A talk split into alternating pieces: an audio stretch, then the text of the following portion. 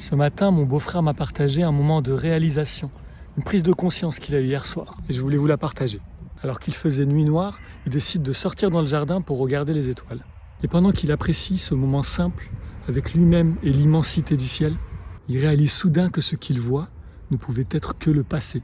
Autrement dit, dû à la vitesse de la lumière, plus les étoiles étaient éloignées, de plus loin dans le passé elles provenaient. Et là il me dit, mais ça veut aussi dire que tout ce que l'on voit, plus c'est loin de nous, et plus c'est dans le passé en fait.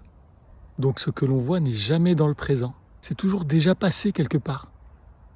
Du coup je lui dis, ok mais où tu veux en venir? Et là il me dit, ça veut dire qu'on ne peut jamais être dans le présent. On peut que le vivre. Ce qu'il voulait dire par là, c'est que le temps pour nous de percevoir notre monde, et il est déjà passé. Tout ce qu'on peut faire au fond, c'est rester présent à soi et simplement vivre le reste. Une belle prise de conscience qui, elle, viendra s'engrammer en nous pour nous aider à simplement vivre et ne pas s'attacher à ce moment présent, pourtant constant, mais si éphémère, et par-dessus tout, déjà passé.